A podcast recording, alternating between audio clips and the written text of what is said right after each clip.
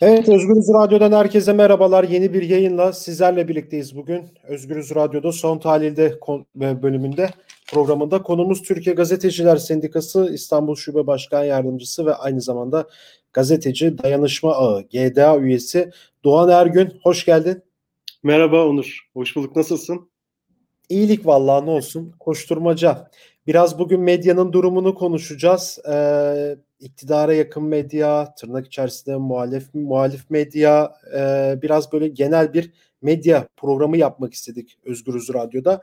Yani şimdi baktığımız zaman yine Türkiye Gazeteciler Sendikası verilerine göre yani 67 gazeteci ve medya çalışanı cezaevinde.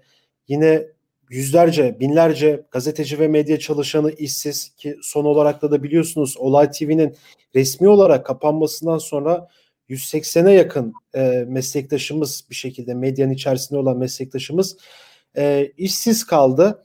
E, tabii bunun öncesine de gidecek olursak tabii 2016'daki o halden sonra işte birçok medya kuruluşunun kapanmasıyla bu işsizlik rakamları, cezaevindeki gazeteci sayıları kat be kat artarak devam etmişti. Böyle inişli çıkışlı bir grafik var ortada ama yine bu son dönemde baktığımızda çok sayıda meslektaşımızın işsiz olduğunu görüyoruz. Yani genel bir medyayı konuşacaksak eğer yani bu tabloyu nasıl değerlendiriyorsunuz? Ya yani bu kadar gazeteci cezaevinde otosansürün yoğun olduğu, sansürün yoğun olduğu bir dönemde yaşıyoruz. Neler söylemek istersiniz aynı zamanda bir sendika yöneticisi olarak? Evet. Ee, bir kere şöyle söyleyeyim. E, yanlış hayat doğru yaşanmaz diye Adorno'nun çok güzel bir lafı var. Evet. e, yani ben öyle e, başlamak isterim. E, yani yanlış bir hayat içindeyiz. E, sadece e, ne derler? Yani bu işi bir tarafa yıkmak da çok doğru gelmiyor bana. Yani sadece işte belli medya kuruluşlarında bu iş böyle, başkalarında değil falan gibi bu fazla iyimser ve yanıltıcı olur. Ee, ve sorunun da kökenini, kaynağını anlayamamış oluruz diye düşünüyorum Onur. O yüzden e, yaşadığımız hayat doğru bir hayat değil. E, bunun tabii ki yapısal e, nedenleri var. Yani ben adına saray rejimi e, diyorum. E, Birçok başka meslektaşım ya da fikir insanı, yazarlar, çizerler de benzer kavramlar üzerine konuşuyor. Bugün Türkiye'de bir saray rejimi e, hakim ve bu saray rejiminin yarattığı ortam hepimizi etkiliyor, hepimizi kirletiyor. Bunu bir kere açıkça ifade etmek lazım. Ben şimdi gerçekten hani Türkiye Gazeteciler Sendikası'nda, gazeteci dayanışma ağında, e, başka başka e, çeşitli örgütlülüklerde bulunan, katkıda bulunmaya çalışan bir insanım ama bunu da böyle gönül rahatlığıyla ben de işimi çok iyi yapıyorum, her her açıdan çok iyi yapıyorum da diyemiyorum. E, sen e, işte TGS İstanbul yöneticisi deyince ya da GDA üyesi deyince biraz böyle bir grupluk yaşıyorum kendi adıma. Çünkü sen de biliyorsun mesela GDA'da e, onlarca arkadaşımız yani yüzden fazla e, katılımcısı var GDA'nın ama onlarca arkadaşımız da maalesef ya işsiz ya freelance çalışmak zorunda kalıyor. E, bu bakımdan bu arkadaşlarımızın sorunlarına çare olabiliyor muyuz?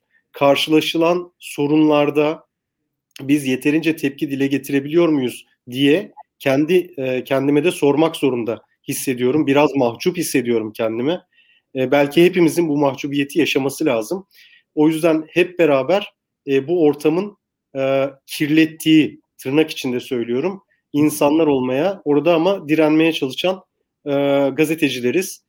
E, böyle olmaya çalışıyoruz. Ben şimdi bu hazır yapısal meseleler demişken yani evet. şunu bir kere ortaya koymamız lazım e, Onur bence. bir kere e, çok kısıtlı imkanlarla iş yapmaya çalışıyoruz. Kesinlikle. Şimdi, şu anda binlerce e, gazeteci e, internet sitelerinde ben onlara işte merdiven altı atölyeler diyorum. E, oralarda çalışmak zorunda. Şimdi sen de biliyorsun, ben de biliyorum. Ben de bu kurumlarda çalıştım, yöneticilik yaptım, editörlük yaptım vesaire vesaire. Şimdi bunlar çok kıt kanaat paralarla e, hayat, hayatta, e, ayakta kalmaya çalışan kurumlar.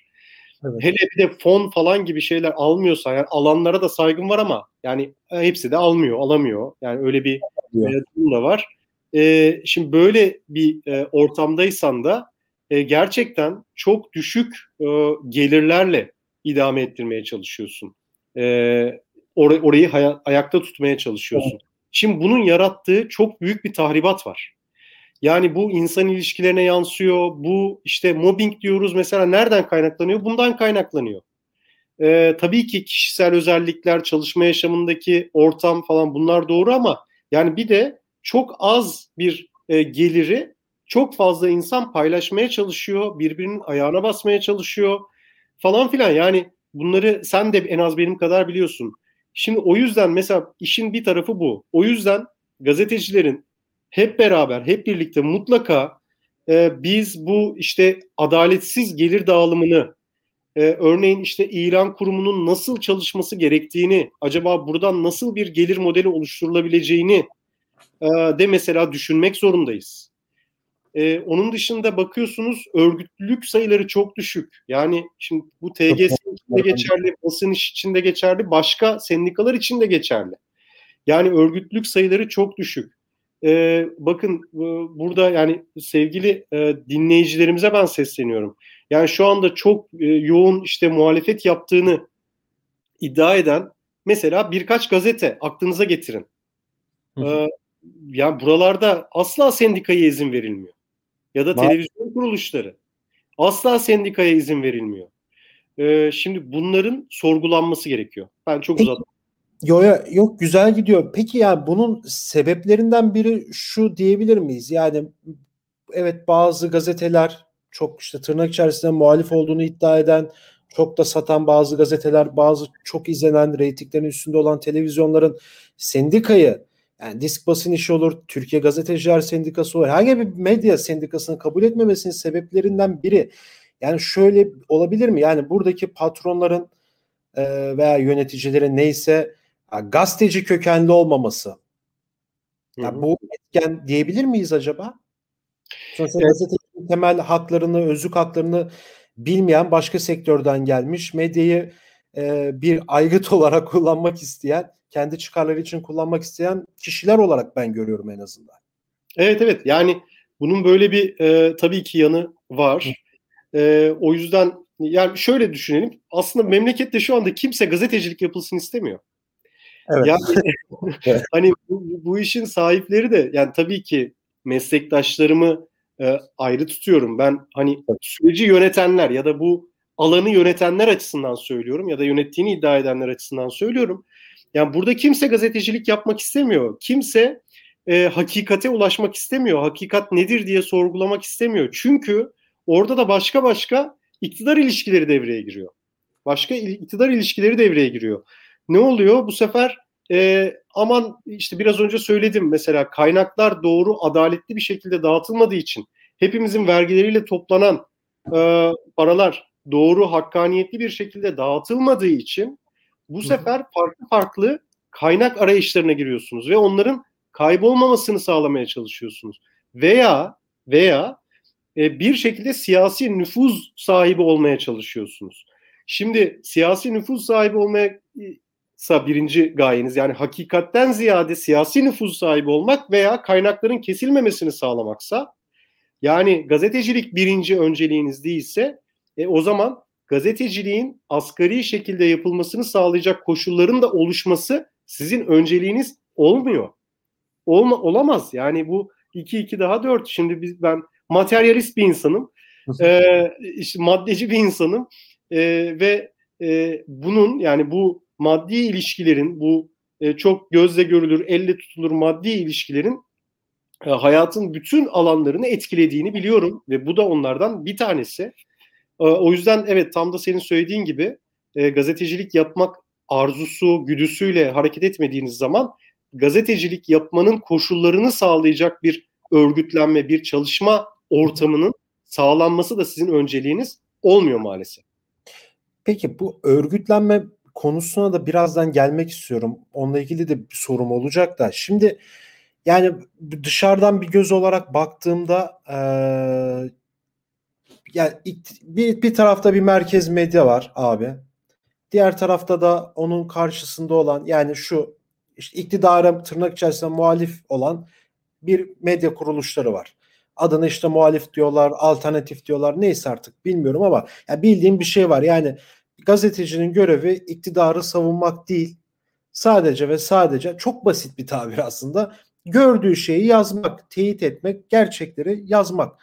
Bu kadar basit bir tanımı varken bir o kadar da zor aslında gazetecilik bu konuda. Bunun işte yansıması bedel olarak da da geri dönüyor insanlara. O gerçekleri yazmak kolay olmuyor tabii ki ama yani gerçekleri de yazmayacaksa insanlar neden bu mesleği yapıyor diye de orada sorgulamalar devreye giriyor ama şimdi iktidar tarafında olunca iktidarı eleştiremiyorsun. Muhalefet tarafında olunca muhalefeti eleştiremiyorsun. Acaba şöyle bir şey de mi olabilir? Yani belki tepedekiler buna evet yani iktidarda müdahaleler var. Okey de belki diğer taraf için belki tepedekiler buna müdahale etmeyecek, bir şey demeyecek ama insanlar bir her an telefon gelir gibi de davranabiliyor sanki böyle. E, tam anlatabildim mi derdimi bilmiyorum ama yani çok sıkıntılı bir durum var ortada. Yani gazete, gazeteci haberini yapamıyor bir şekilde. Bir şekilde ya sansüre ya otosansüre uğruyor. Bununla ilgili ne söylemek istersin? Evet yani e, bu söylediğin çok doğru.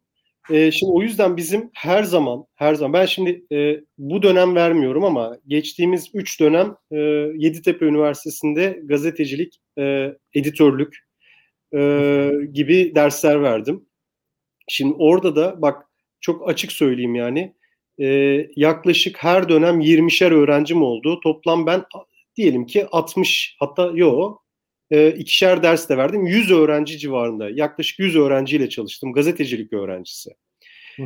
e, Onur bunların arasından iki elin parmaklarını geçmiyordu. E, ben gazetecilik yapmak istiyorum diyen sayısı. Çok acı. Şimdi bu çok acı. Çok evet. acı.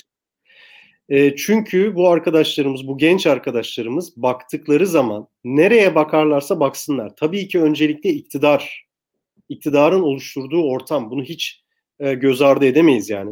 Biraz önce söyledim yanlış hayat doğru yaşanmaz. O yanlış hayat bir iktidar tarafından öncelikle kuruluyor. E, bu hiyerarşiyi asla atlamamaya gayret ediyorum. Ama bu genç gazeteci arkadaşlarımız baktıkları zaman ortama ben nasıl e, hakikati ortaya koyabilirim? Gerçeklerin peşinden nasıl koşabilirim ki? Koşsam da ne kazanabilirim ki? E, bunun mesleki tatmini olabilir mi ki? Ben gerçekten yazmak istediklerimi yazabilir miyim ki? Şeklinde e, sorularla karşı karşıya kalıyorlar. Şimdi ben onlara ya da sadece ben değil tabii ki başka akademisyen arkadaşlarımız da onlara gazeteciliğin aslında ne kadar değerli olduğunu anlatmaya çalışıyoruz. Ama hayatın gerçekliğiyle yüz, yüzleştiklerinde çok sert bir duvara çarpıyorlar. E, o yüzden ben onlara her zaman en başta editoryal bağımsızlığın e, önemini, değerini anlatmaya çalışıyorum. Ve bak bir şey daha söyleyeceğim. E, bu bu e, genç arkadaşlarımız e, mesela şimdi çok net hatırlıyorum bir soru sordum ben arkadaşlarımıza. Dedim ki e, çalışan gazeteciler günüyle ilgili bir sayfa hazırlayacaksınız dedim e, bana bu sayfayı nasıl hazırlamak istediğinizi bir anlatın. İkincisi e, editoryal bağımsızlık açısından neyle karşılaşabilirsiniz?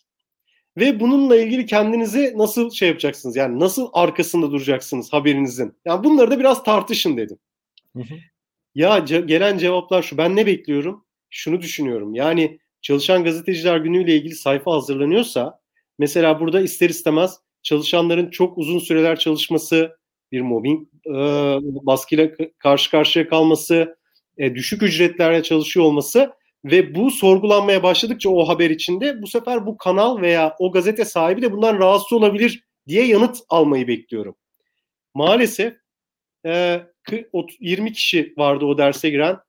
15-16 tane genç arkadaşım maalesef e, ben o haberi biraz da e, hani sansüre uğramasın diye gözeterek yazmak zorunda kalırım şeklinde yanıtlar geldi. Yani editoryal bağımsızlığı otosansürle çözmek yönünde bir şey geldi. E, yani gülüyoruz ama gerçekten çok e, acı bir evet. Yani çok kötü bir şey aslında bence günümüzdeki yani gazetecilerin başındaki en bela bu kendimize uyguladığımız otosansür bence yani benim en azından birinci gündem maddem bu ne yazık ki. E, yani peki biz şimdi baktığımız zaman çok sayıda gazeteci de işsiz. Buradan örgütlenmeye geleceğim. Son olarak da da bir soru daha soracağım medyanın son durumu ile ilgili. Yani birçok üniversite açıldı, iletişim fakülteleri açıldı. Mesela yakın dönemle ilgili bir örnek vereceksek işte Boğaziçi Üniversitesi'ne de bir iletişim fakültesi kuracaklar. Tamam dışarıdan baktığın zaman Boğaziçi iletişim o güzel de şimdi üniversitenin geleneğine aykırı bir şey aynı zamanda bu yani. Hani eleştirecek yanları çok tabii ki de ama ya Türkiye'nin birçok yerinde AKP iktidarı biz evet üniversite getirdik. Bakın Yozgat'ta, Bayburt'ta her tarafta üniversite var deyip yani öncelikli olarak direkt tak iletişim fakültesi, hukuk fakülteleri açtı. Yani çok sayıda insan üniversiteye girdi. Ya girsin ayrı bir şey de Şimdi bunları istihdam edebilecek bir ortam, bir şeffaf bir ortam yok ne yazık ki. Yani düşünsenize hocam yani sendikanın da içerisindesiniz, gazeteci dayanışma da içerisindesiniz. Görüyorsunuzdur bunları net bir şekilde. Şimdi bir üniversiteden mezun oldu, iş bulamıyor. E, stajını yapıyor vesaire. Sonra iş bulamıyor. E, ne diyorlar işte örnek veriyorum Jimmy Jeep operatörü olacak diyelim değil mi? Jimmy Jeep'in piyasadaki maaşı ne kadar televizyonda? Ortalama 4000 4500. Şimdi çocuk üniversite mezunu bir yıldır işsiz. E gidiyor 2500'e asgari ücrete Jimmy Jeep operatörlüğü yapmak zorunda kalıyor ve aslında bir yerde piyasanda altına çalışmasından kaynaklı ücretler düşük oluyor hem düşük ücret hem bir yandan çığ gibi büyüyen işsizler ortusu meslekteki yani asıl problemlerden biri bu. Yani bu, bunları nasıl çözebiliriz? Yani örgütlenerek de mi bunlardan kurtulabiliriz? Yoksa daha köklü değişiklikler mi olması gerekiyor? Evet. Ee, çok çok çok haklısın. E, şimdi bu konuda e, ben bir kere şu kadın mücadelesini örnek vermek istiyorum Onur. Şimdi kadın mücadelesi bizim dilimizi değiştirdi. Kesinlikle. Yani e, şimdi mesela bir e, işte ne bileyim psikolojik şiddet, e, işte fiziksel şiddet ama illa fiziksel şiddet olmak zorunda da değil. Psikolojik şiddetle de e, olsa böyle bir şeyle karşı karşıya kalındığında kadın mücadelesi neyi sağladı? E, bunun normalleşmemesini, bunun kolay ifade edilebilir olmasını ve bu açıdan da geri adımlar atılmasını sağladı. E, yani hepimiz hepimiz e, ben de işte toplumsal cinsiyet açısından bir erkek olarak e, bunu öğrendik. Yani e, şunu yapmamamız gerekir. Bak bu, bununla karşı belki kendimiz yapmıyorduk ama e, diyelim ki ortamda karşılaştığımız zaman buna tepki vermemiz gerektiğini, nasıl tepki vermemiz gerektiğini de öğrendik. Şimdi bunu yapan bir insan ne güzel ki insan içine çıkamıyor. Doğru mu? Kesinlikle.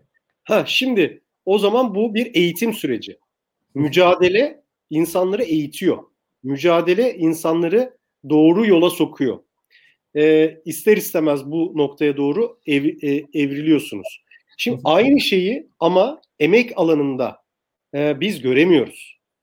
Yani biz e, şunu ortaya koymamız lazım. Yani gazeteci dayanışma anında bunu yapması lazım. TGS'nin de, TGC'nin de, e, disk basın işinde e, hepimizin ve bir tekil tekil bizler gazetecilerin şunu yapması lazım.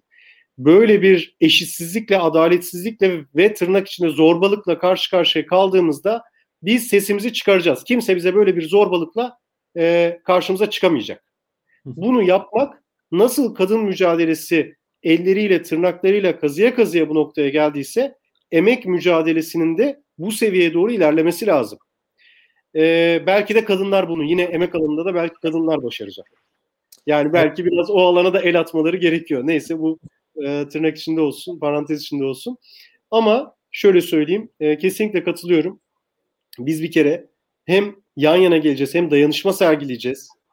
E, kendi içimizdeki sıkıntılarla uğraşacağız elbette. Birbirimize yaptığımız yanlışlarla da uğraşacağız. Ama yanlış hayatın bize neden dayatıldığını bir kere sorgulayacağız.